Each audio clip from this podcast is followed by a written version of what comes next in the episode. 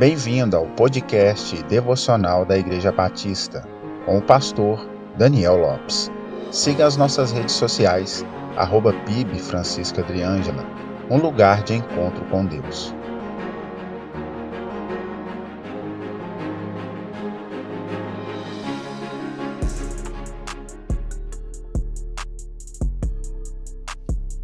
Dos muitos males existentes no convívio humano e no relacionamento interpessoal, um deles é a fofoca, ou também conhecida como mexerico.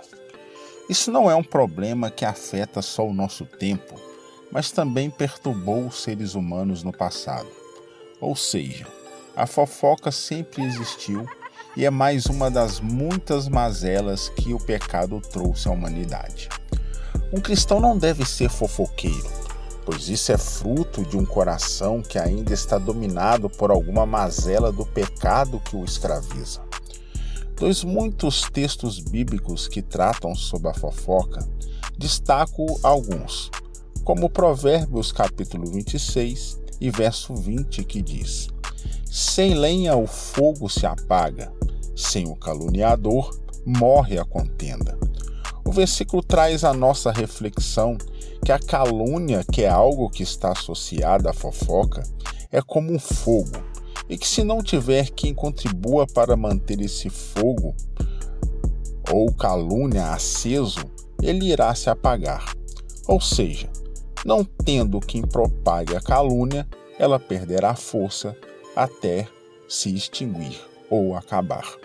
Semelhantemente, na epístola de Tiago, ele deixou algumas considerações a respeito, como registrado no capítulo 1 e no verso 26, que diz: Se alguém entre vós cuida ser religioso e não refreia a sua língua, antes engana o seu coração, a religião desse é vã. O mesmo Tiago dedicou um capítulo inteiro para tratar sobre o perigo de não se ter domínio sobre a língua como está registrado no capítulo 3 de sua epístola. Mas precisamos saber diferenciar fofoca de zelo.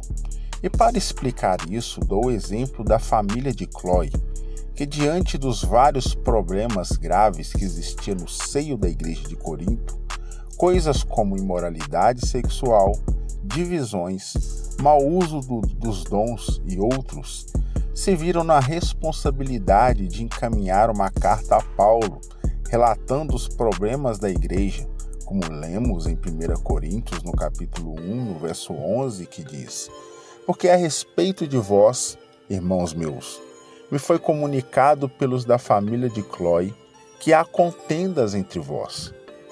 Aquela família amava a igreja e os irmãos, e por ver o pecado crescendo na igreja e ninguém tomando providência e até mesmo tratando normal tudo aquilo, eles não viram outra opção a não ser comunicar a Paulo.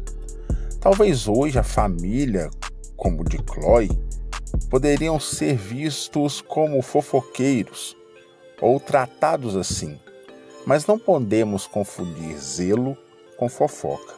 O fofoqueiro trabalha para destruir, o zeloso trabalha para edificar que nossas igrejas possam ter famílias como a de Chloe, que amam, trabalham e não compactuam com o pecado, mas lutam contra ele.